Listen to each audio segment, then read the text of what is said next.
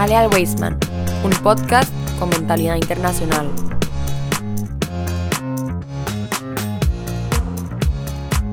Muy buenas comunidad Weisman, es un gusto nuevamente que estén de ese otro lado de su dispositivo escuchando un programa más de Jale al Weisman, un podcast con mentalidad internacional. Eh, nuevamente en su entrega de Torah al día. La semana pasada estuvimos junto a Débora Nakmanovic comentando la primera parashá del libro de Levítico. Y hoy tenemos también un invitado especial, pero con el que no vamos a hablar específicamente sobre una parashá, sino sobre, eh, creemos que así es un acontecimiento importante eh, de un proyecto que se realiza aquí en el colegio, colegio perdón, que tiene proyección internacional y que él fue el ganador, pero ya casi lo vamos a presentar. No sin antes presentar, por supuesto, a nuestro querido rap Rashi Zamora. Rashi, ¿cómo estás? Todo bien, Profe Junior. Shabbat Shalom a todos. Shabbat Shalom a todos. Esperemos que estén bastante bien escuchando este programa de Torah al día. More, ya casi eh, salida a receso, ¿verdad?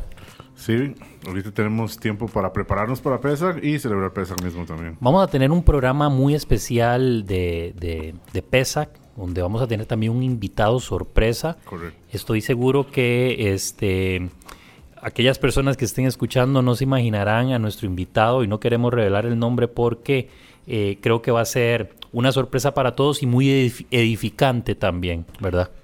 Sí, porque es una persona que ha estado preparándose bastante para participar y tiene mucho mérito. Claro, así es.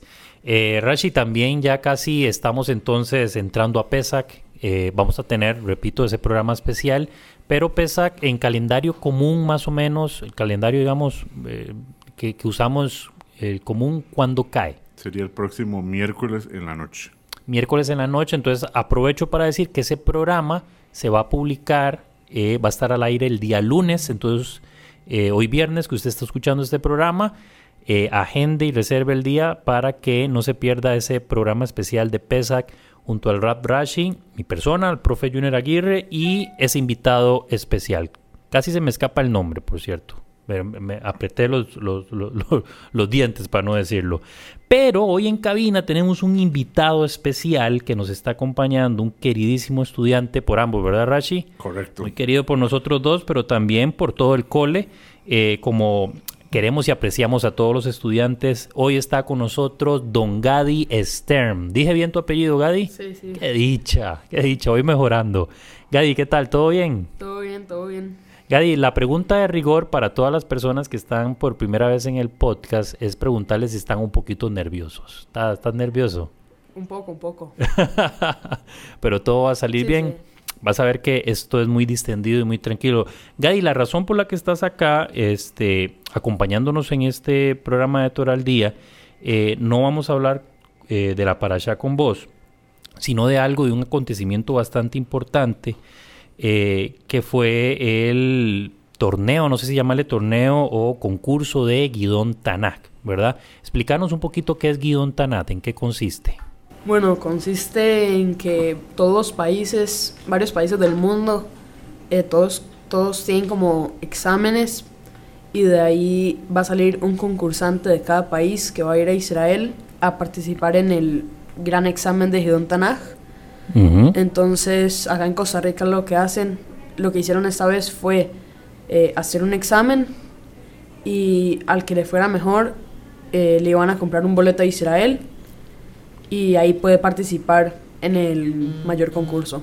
Básicamente, este, el- esa persona que ganaba era el ganador, en este caso de Costa Rica, pero si mal no lo recuerdo, ahora el tema iba a tener ahí un cambio, porque antes se escogía uno por país.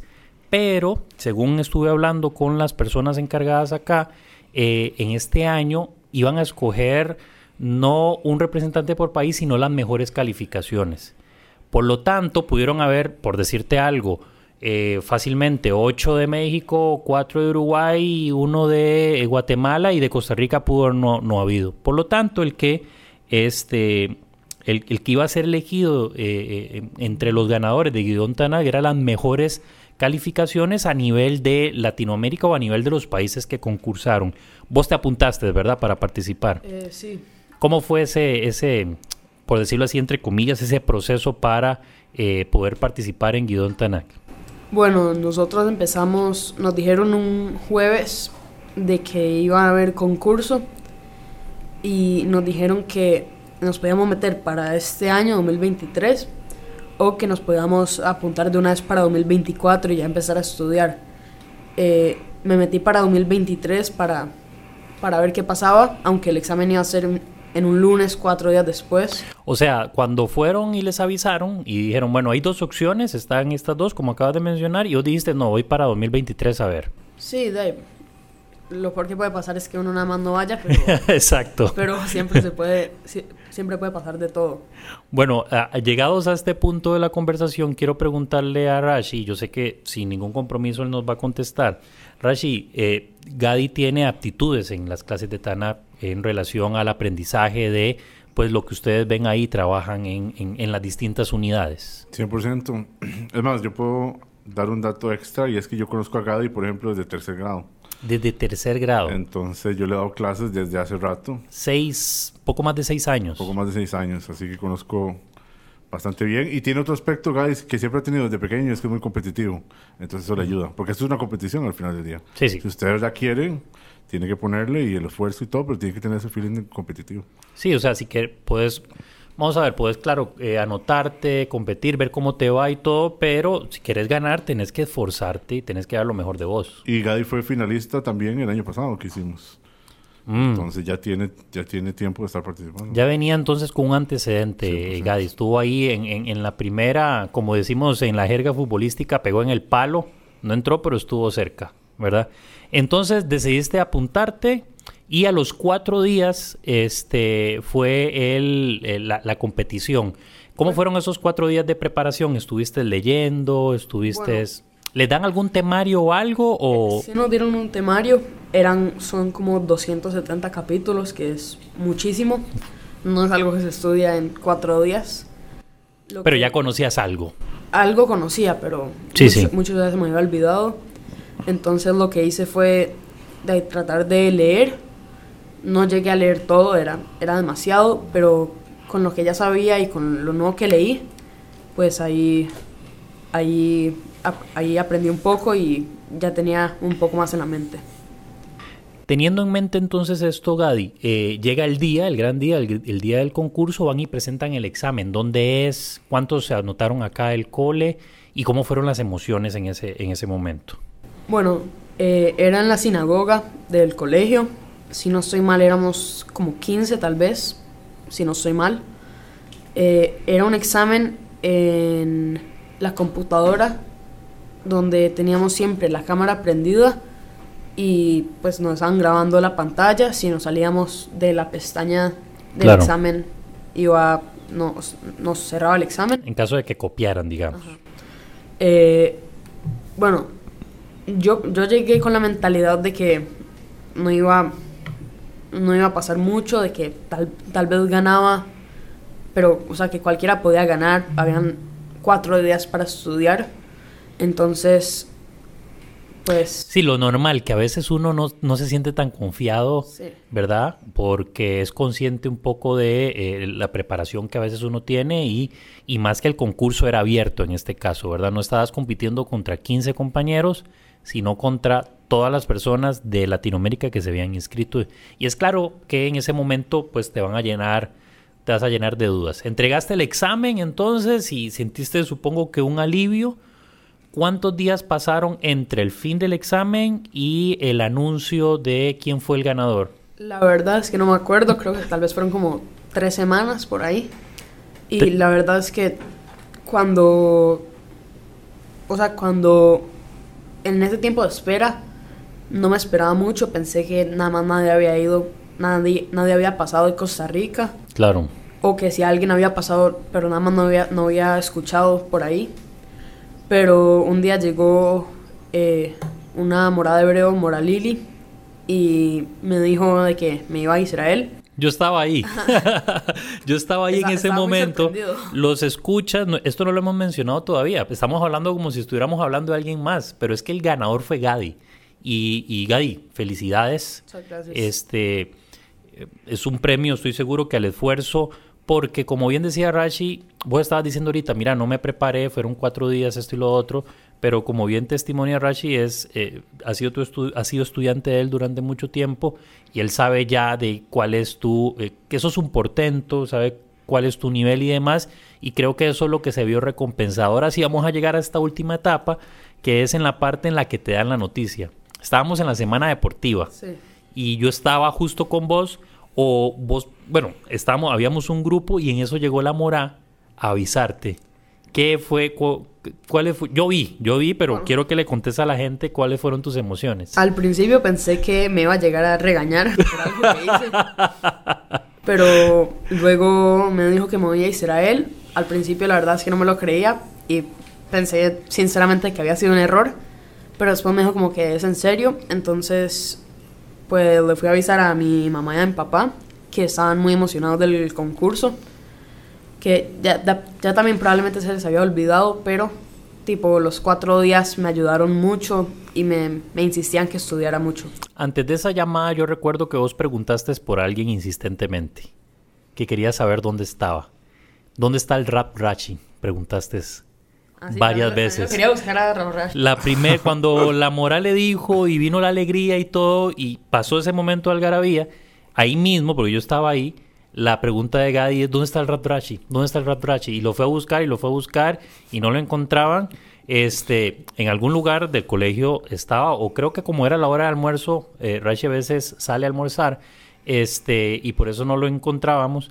Pero sí, hicimos una búsqueda intensiva y no apareció. Y yo creo que ni eh, le avisaste hasta el día siguiente o ese mismo día. le avisaste al día siguiente, pero nunca lo vi. Exacto. Y este y bueno, creo que eso dice mucho, More. Dice 100%. mucho. para mí, como profesor, es un orgullo. Y yo creo que para la comunidad de Costa Rica es un orgullo. Porque la comunidad no es tan grande, tal vez. Y a veces uno puede decir, bueno, ¿qué, ¿qué, va a salir? Y no. O sea, si uno le pone esfuerzo, si los chicos están interesados, si uno está motivado, es una prueba de que 100% se puede hacer. El año pasado tuvimos un representante también este, David, que él estuvo, ahora este año también tenemos ahora a Gadi que nos va a representar, o sea, es un orgullo para la comunidad, todos tenemos que tener mucho, pero mucha alegría de esto. Por supuesto. Gadi, ¿para Israel cuándo? Se supone que llegó entre el 17, 18 y 19 de abril para la... Pero, pero esto es pasado mañana, es un decir, ¿verdad? Es un decir. Está ahorita, esto es ahorita. Es menos de un mes. Es para Yom Ha'atzmaut justo vas a vivir John Asmaud ya que he escuchado, justo hoy estaba hablando con Moralili sobre eh, eso, John Asmaud, que es toda una experiencia eh, muy, muy enriquecedora, ¿verdad? vivirlo allá. Entonces vas a estar en John Asmaud. Sí. Buenísimo. Eh, ¿Y ya, ya estás preparando la maleta o qué? ¿Cómo te estás preparando? Bueno, ya, ya tuve una clase con Raf Rashi. sé que han bueno, sé que ya hubo una clase virtual con un rabino ahí de Israel, pero no estaba en la primera clase porque aún no me habían dado la noticia. Y la segunda clase la cancelaron. Era el martes. Y se supone que va a tener otra en la próxima semana, pero pues hay que esperar. Y pues ya estoy tratando de dividir todo para tratar de leérmelo y estudiarlo todo hasta en el momento. Claro, y estas, esto también es importante rescatar, es decir, Gadi se va, pero sus responsabilidades siguen. Los proyectos del cole tienen, es, bueno, no vamos a decir esa particularidad, es que son así, tienen que ser así. Gadi es consciente de sus responsabilidades en el cole y también este nuevo reto, este nuevo reto que está asumiendo. Gadi, entonces muchísimas gracias por, por acompañarnos. Cuando vengas de Israel, por supuesto que vamos a tener otro programa aquí con vos para que nos contes tu experiencia, cómo lo viviste, cómo fue, en otro programa de Toral Día. Muchísimas gracias. Muchas gracias por la invitación. Ya, ya los nervios pasan al final, ¿verdad? Sí, sí. Te lo dije. Pero bueno, muchísimas gracias. Y bueno, habiendo entonces despedido de nuestro querido Gadi, que ahora sí toma rumbo, rumbo a su hogar a, descansar eh, y a pasar este Shabbat, vamos a conversar y a empezar eh, nuestro eh, programa de Toral Día propiamente ya con la paracha de la semana. La paracha, paracha, perdón, paracha para acá, Saf. Así se, se pronuncia, More. Saf, correcto. Hoy estamos 9 del Nissan del 5783. Vamos a tratar la paracha, paracha, SAF. Hoy ando, pero increíble con la S y la, y la C, ¿verdad? Eh, More, estuve leyendo mientras estudiaba para, pues, para realizar el programa y tener ahí algunas preguntas, que como siempre está la dinámica que manejamos. Este, me topo con que el, desarrollo de esta, de esta porción es y habla acerca de las ofrendas. Hay diferentes tipos de ofrendas. Básicamente es cómo ofrendar, ¿verdad? Están los sacrificios pacíficos, las ofrendas ígneas, llamaban algunas. Eh, interesante esto que algunas se comían y otras no, otra había que quemarlas directamente. Habían ofrendas de expiación y ofrenda de culpa. Mientras yo leía esto, eh, porque hay un modo específico, eh, nunca mejor dicho, ¿verdad? Sí, muy ortodoxo en el sentido de cumplir esta, o en el mejor tico, que es a rajatabla. Para cumplir todos estos elementos a mí me surgía la pregunta, ¿por qué es necesario tener ofrendas específicas para, para cada ritual y no una ofrenda general que cumpliera, por decirlo así, con todas esas eh, generalidades, ¿verdad? Entonces, e, esa fue como la primera pregunta que me surgió y la que te quiero transmitir. Ok, en relación a los korbanot, cada uno, como dijo usted, profe, tiene su, su manera de hacerse y, lo que él puede conseguir. Korbanot es sacrificio. Sacrificios. Cada sacrificio tenía un lugar donde se hacía, cómo se hacía y eran diferentes, como hablamos la semana pasada, diferentes tipos de animales. Ahora, es muy importante tener en mente que el corbán es para acercar a la persona a Dios. Cuando la persona quiere acercarse, trae un corbán. Entonces, teníamos sacrificios que eran, eh, por ejemplo, simplemente una donación, que una persona quería donar algo a Dios, estaba agradecido con Dios. Ese día amaneció inspirado. Entonces, era un corbán simplemente como para eh, darle gracias a Dios. Había otros korbanot que eran shlamim, que se los daban parte a la carne, como dijo usted, a los kohanim, hay que tener en mente que ellos no tenían salario, ¿verdad? Si un Cohen era Cohen, lo siento mucho, tal vez usted quisiera ser abogado o doctor, le tocaba trabajar en el Vitamigdash, especialmente en esa época. Antes de que continúes, ¿un Cohen podía renunciar a eso? No. Digamos, al servicio. Yo la verdad es que no quiero ser Cohen. No, no tiene. Hay ciertas cosas que podrían hacer que una persona pierda el derecho de ser Cohen, pero no como que él pueda renunciar. Ok. Técnicamente hoy en día sí, porque no hay servicio así, simplemente la persona puede negarse a hacer las cosas. Pero en esa época no. Ahora, en, en el principio era mucho más complicado. Por ejemplo, ya para la época del templo eran tantas familias que le decían a ellos, ok, a usted le toca la semana, la primera semana del mes de Nisan. Y en todo el año era la única semana que trabajaban. Entonces, ese cohen tenía una vida normal. Sí, porque... Tenía su trabajo, tenía todo y solo esa semana iba a trabajar. En la época de Moshe no era así. eran cuatro, a Aarón se le mueren dos hijos, termina Aarón y sus dos hijos quedan tres. Claro. Entonces de, tenían que trabajar todo el tiempo. Ya para la época del Beit HaMikdash, no, tal vez, tal vez les tocaba dos semanas al año, pero no... Digamos dos semanas al año de descanso, por decirlo así. No, de trabajo. Ah, de trabajo. Más bien de trabajo. Entonces, qué sé yo, si tuvieran un, trabajo, podrían pedir vacaciones, entre comillas, para trabajar en ese, ese momento. Entonces, por ejemplo, Corban Shlamim Parte de esa carne era pago que se le daba a ellos. Y eso lo consumían ellos y sus familias también. Ahora, era privado, era solo ellos, solo su familia cercana, pero todos ellos podían tener parte de mientras estuvieran puros. Ok, teníamos otros tipos de korbanot, de sacrificios. Por ejemplo, estaba el korban hatas, que era el de pecado. ¿Qué significa eso? Era una persona que había pecado, que sabía que había pecado, sabía que hizo algo incorrecto, y la persona tenía un sacrificio para que Dios lo perdonara. Había después otro que se llamaba el Asham, que a veces la gente se confunde, que también tenía que ver con pecado, pero era diferente. Era una persona que cometió un, pecado por ignorancia. Por ejemplo, digamos que yo no me acuerdo si ayer me puse los tefilín o no. Mm. Entonces, eso es un pecado si no me los puse. Pero no puedo traer un corbán hatat, que es el corbán de pecado, porque no sé si pequé o no. Entonces, había otro tipo de corbán que era específico para esa situación, que era el corbán Asham. Ahora, ya con todos estos uno ve que hay como una línea para cada uno.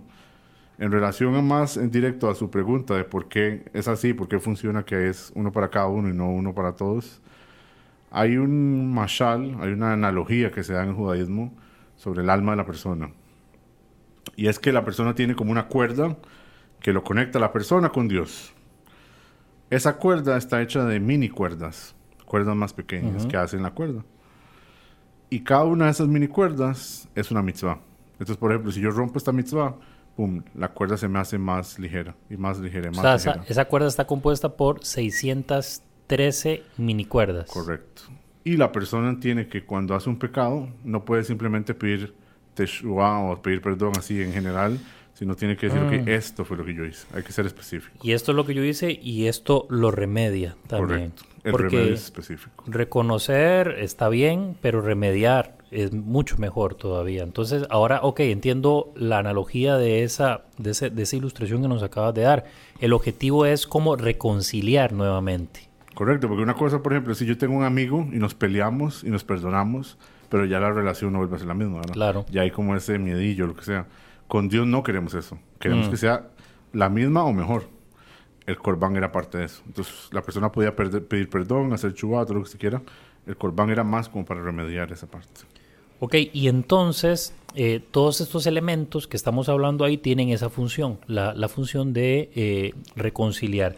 Hay una de las cosas que también me llama la atención ahí es que eh, en algunos casos la ofrenda literalmente también tenía la función de alimentar a los miembros de, el- del templo, por decirlo así, a- algunos específicamente, pero no en todos los casos. Habían ciertas ofrendas que había que quemarlas.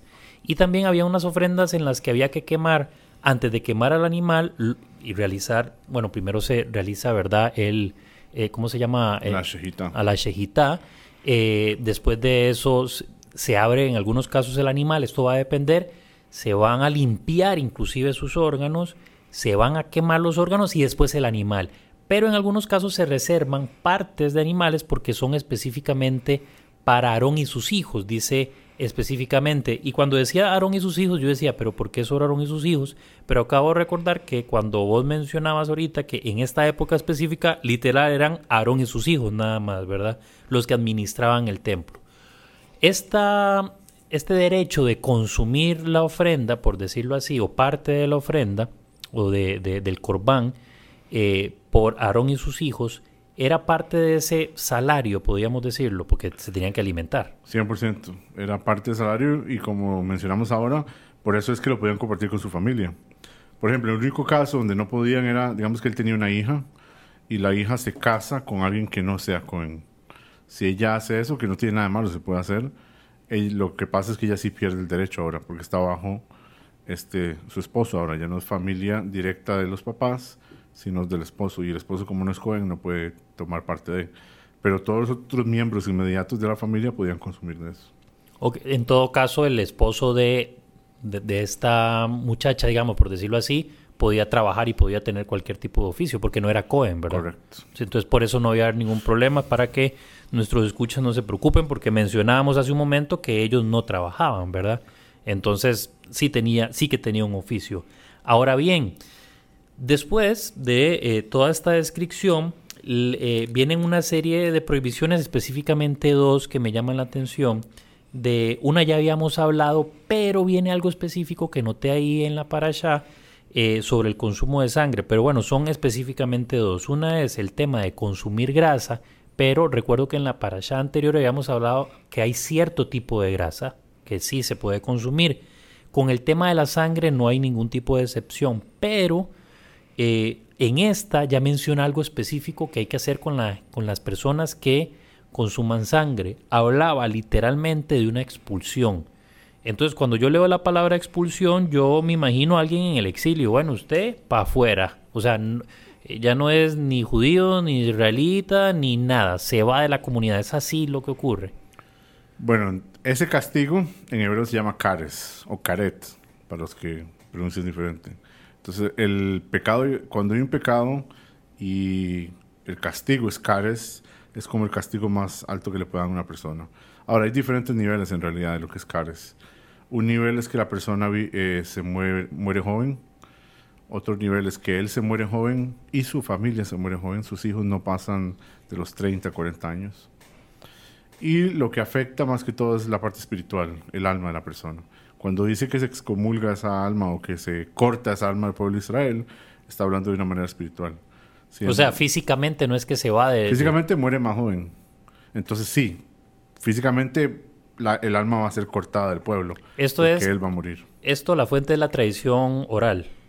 Sí, y después hay ciertas partes donde la Torah lo explica Ah, sobre esta parte de lo de la edad, que es que él muere temprano y sus hijos también. Entonces, como ese apellido, por así decirlo, se pierde.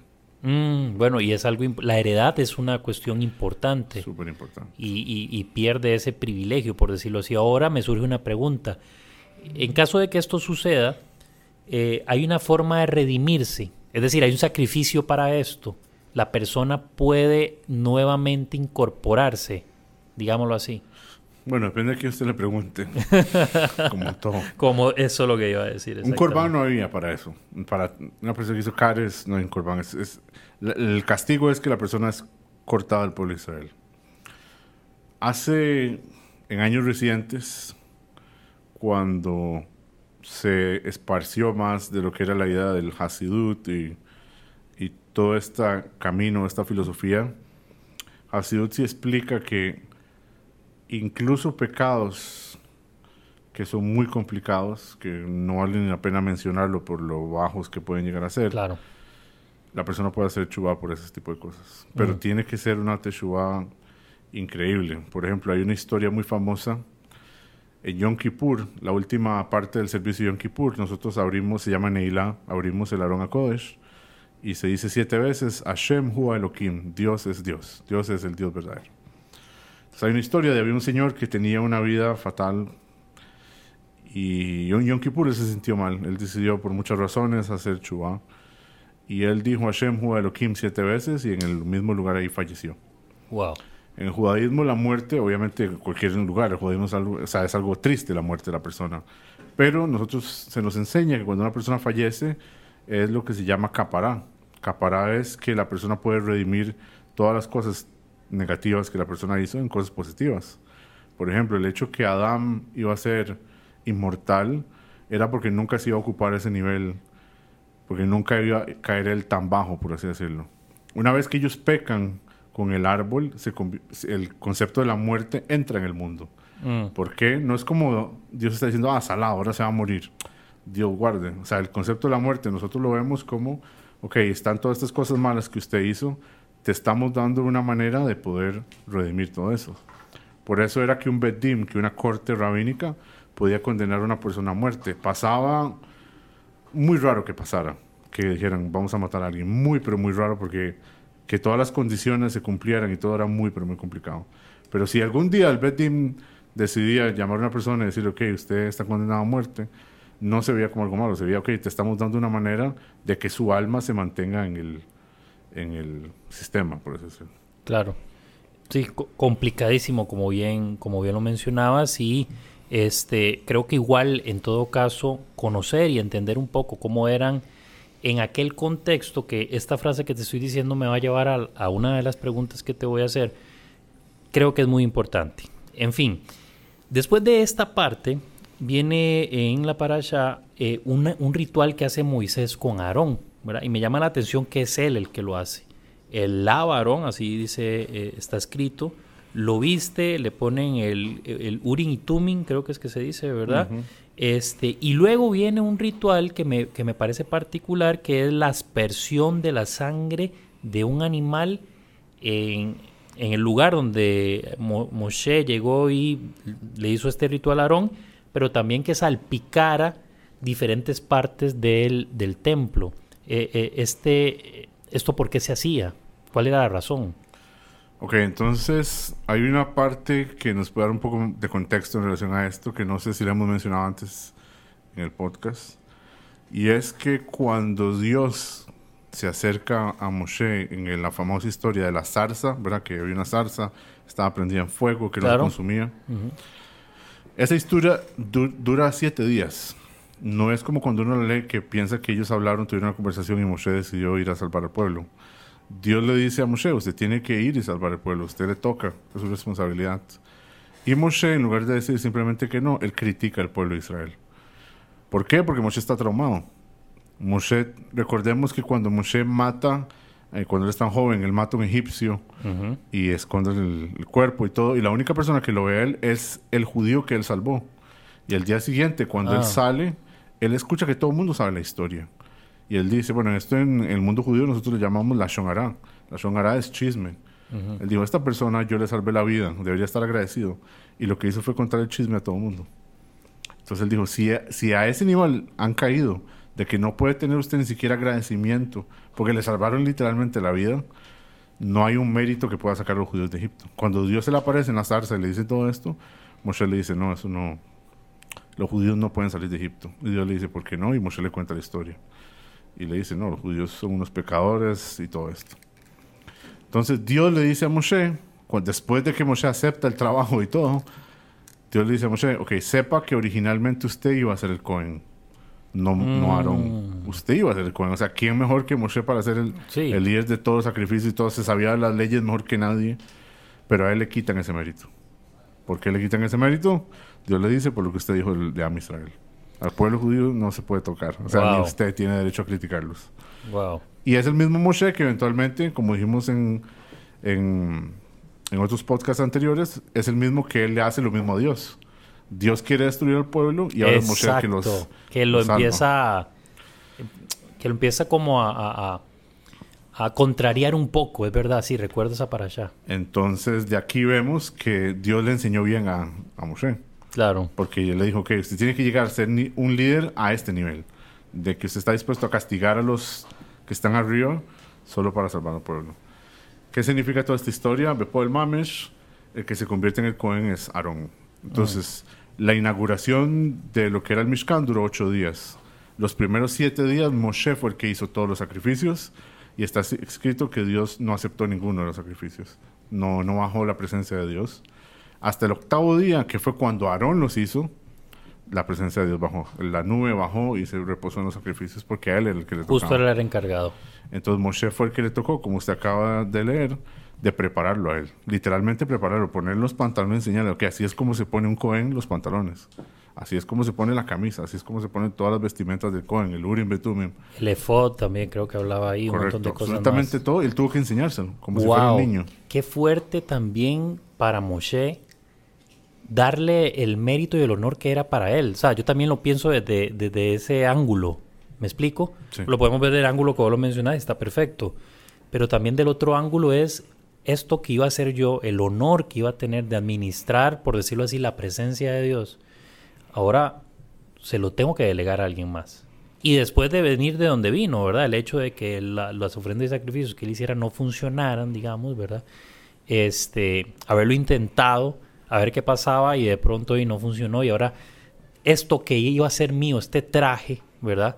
Como el, no sé, el, traje de un esposo con la novia que yo me iba a casar, este traje era mío, ahora yo te lo voy a dar a vos. Y yo mismo te lo voy a poner. ¿Me explico? Sí, sí. Creo que, que- que es bastante fuerte e impactante. Una de las cosas, y ya para ir casi cerrando, que me llamó la atención cuando leía la para allá, porque eh, tener la oportunidad de tener, de, de tener este podcast de Torah al Día, este programa específico en Halal Weisman, me ha dado a mí la oportunidad de acercarme a la Torah. O sea, yo tengo que estudiarla, tengo que leerla. Conoceré algunas cosas de por otras fuentes y demás, pero he tenido que acercarme. Y me llamó la atención que en esta parte viene mucho la palabra holocausto, ¿verdad? Y yo, bueno, el, holocausto es algo que ah, sucedió en un momento de la historia judía específico, pero estamos hablando de hace, que, que viene esta palabra acá, de hace 5.000 años atrás, quizá 4.000 años atrás, en relación a la que se usa actualmente. Entonces recordé una explicación que leí este, en, el libro, en un libro de un gran historiador, eh, Raúl Hilbert, que él explicaba que los primeros en la historiografía del holocausto, que es muy amplia, y aquellos que nos estén escuchando y, ah, por supuesto, sean entendidos en el tema, sabrán que incluso al día de hoy se siguen reescribiendo algunas cuestiones en la historiografía de la Shoah. Eh, el holocausto per se, esa palabra, los primeros que la empezaron a utilizar fueron los historiadores judíos en Israel este, y judíos estadounidenses también. Ellos fueron los que empezaron a utilizar la palabra holocausto por la, digamos, entre comillas, la similitud que había entre eh, eh, lo que se hacía con los restos de la ofrenda, que era incinerarlos, quemarlos, que se convirtieran en cenizas, ¿verdad? El tema después, eh, eh, cuando se crea Yad Vashem, empieza a haber toda una, eh, eh, vamos a decir, una discusión un poco polémica, la verdad, porque el holocausto, que es un sacrificio, el sacrificio implica voluntad. Es decir, es mi deseo hacer esto. Y lo hago por esta razón y este motivo específico. Y lo que conocemos actualmente como holocausto no fue un, sacrificio eh, voluntario con el deseo de eh, recibir algo a cambio, que en este caso de las, de, las ofrendas del holocausto en el contexto de la parasha era para el perdón o algunas cuestiones específicas, aquí no. Entonces es cuando se propuso la palabra Shoah, ¿verdad? Que significa algo así traducido como tragedia, como, ¿verdad? Algo espantoso, algo trágico. Y, es lo que se ha querido venir implementando. Ahora bien, inclusive Yad Vashem ha bajado últimamente un poco el tono en cuanto a utilizar o no la palabra holocausto, ¿verdad? Porque antes, recuerdo que hace muchos años era un tema de que no, ahora se utiliza Shoah y de hecho eh, los eh, historiadores judíos eh, cuando traducían sus libros al español, ellos pedían específicamente que fuese Shoah, que se pusiera así. Pero ya Yad Vashem flexibilizó un poco la línea porque se entiende que el, el contexto actual de la palabra holocausto tiene una interpretación específica y lo que se habla en la Torah es otro totalmente. Pero bueno, para hacerle la aclaración a nuestros queridos este, escuchas, en caso de que haya surgido la duda. Rashi, tengo eh, un par de preguntas para ya finalizar, este, que están relacionados con el tema que estamos hablando del corbán, ¿verdad? Que es el, tema de la ofrenda.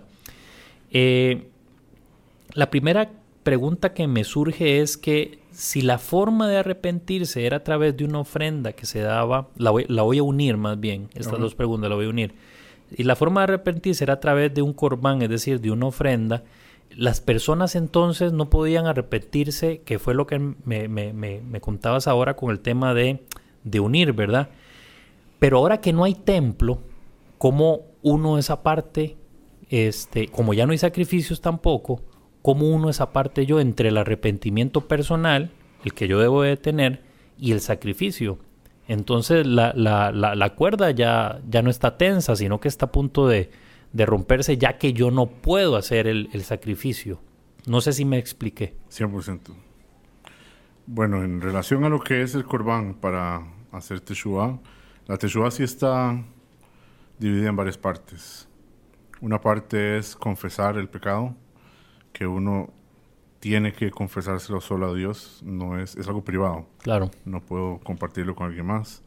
Si yo quiero, pero en realidad si de verdad yo siento que fue una falla y yo le fallé a Dios, ¿verdad? es como una relación entre pareja, por así decirlo, es algo que es personal entre mi persona y Dios. Entonces, una parte es confesar, otra parte es no volver a hacer ese pecado, esa, esa acción. Esa es la parte tal vez más importante de la Teshuvah. Mucha gente piensa que tal vez es llorar o hacer caras o lo que sea. La parte más importante de la Teshuvah es simplemente no vuelva a hacer la acción. Y eso lo va a beneficiar a usted de una manera que usted va a ver que espiritualmente va a mejorar y eventualmente va a poder hacer un arrepentimiento real, que usted se da cuenta realmente qué fue lo que hizo. Ahora, en esa época traía un corbán, porque como dijimos anteriormente, era como para, era la cereza encima del pastel, ¿verdad? Era simplemente para ya mejorar la, la relación con Dios al 100%. Hoy en día no tenemos corbanot, ¿qué se puede hacer? Hay dos cosas. Número uno es aprender sobre los corbanot. Está escrito que cuando la persona estudia las leyes de los korbanot, es como si lo sacrificara. Entonces mm. tiene mucho mérito. Lo mismo aplica, por ejemplo, nada más como eh, un paréntesis, a las leyes del, del templo. No podemos construir el Betamigdash, ¿verdad? ¿Qué pasa si Dios guarde, que ojalá no pase, pero yo vivo toda mi vida y el, tiempo, el templo no se reconstruyó?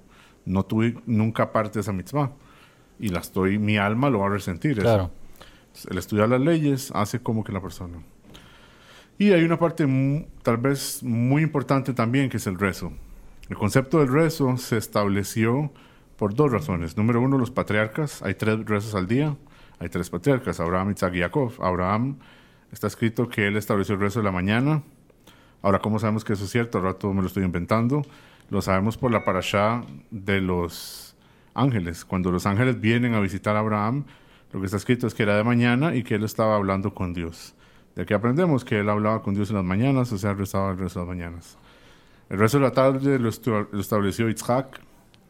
¿Por qué Itzhak? Porque está escrito que cuando él se iba a casar, su esposa Rivka venía de camino y lo vio que era de tarde, lo vio en el campo y ella se cayó del camello.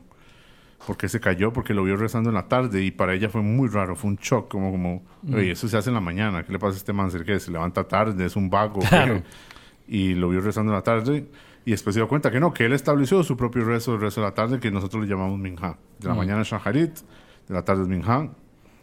Y después está Yaakov, que sabemos que rezó de noche. como sabemos? Por la famosa historia de las gradas que suben y bajan. Y él, tuvo la oportunidad de rezar en ese momento. Ahora, la otra cosa que también es Keneged, que es correspondiente a esto, son los korbanot. Había un korban todas las mañanas, ese es el rezo de Shaharit, había un korban todas las tardes. Ahora, no se traía corbán en la noche. Entonces, ¿por qué es que se reza en la noche? La respuesta es porque si, por ejemplo, tenemos 10 millones de judíos y digamos que un cuarto de ellos van a traer un corbán, son demasiados animales para procesar en un día. O sea, es imposible. Sí, sí, básicamente. Entonces, todos se sacrificaban, todos se les hacía shkita, pero todos se quemaban entonces durante la noche. Todo lo que no se pudo quemar durante el día, se quemaba durante la noche. Y de ahí viene el resto de la noche. Por eso el resto de la noche, de cierta manera, es un rezo opcional. No es tan obligatorio como el de la mañana como el de la tarde.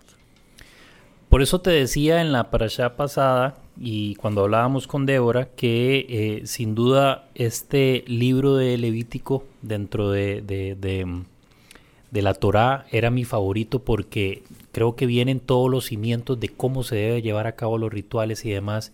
Y hay un montón eh, en ocasiones de dudas que surgen a partir de eso.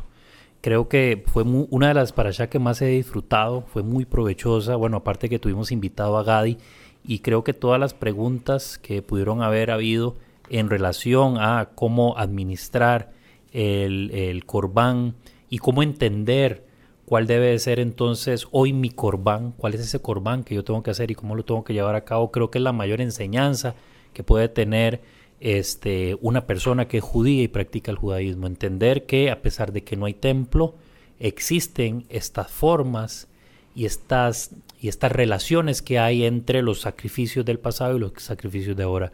Rashi, nuevamente eh, agradecerte por un programa más de todo el día. Definitivamente decía fue muy provechoso. estoy muy feliz con este, con este programa. Mucho gusto, como siempre.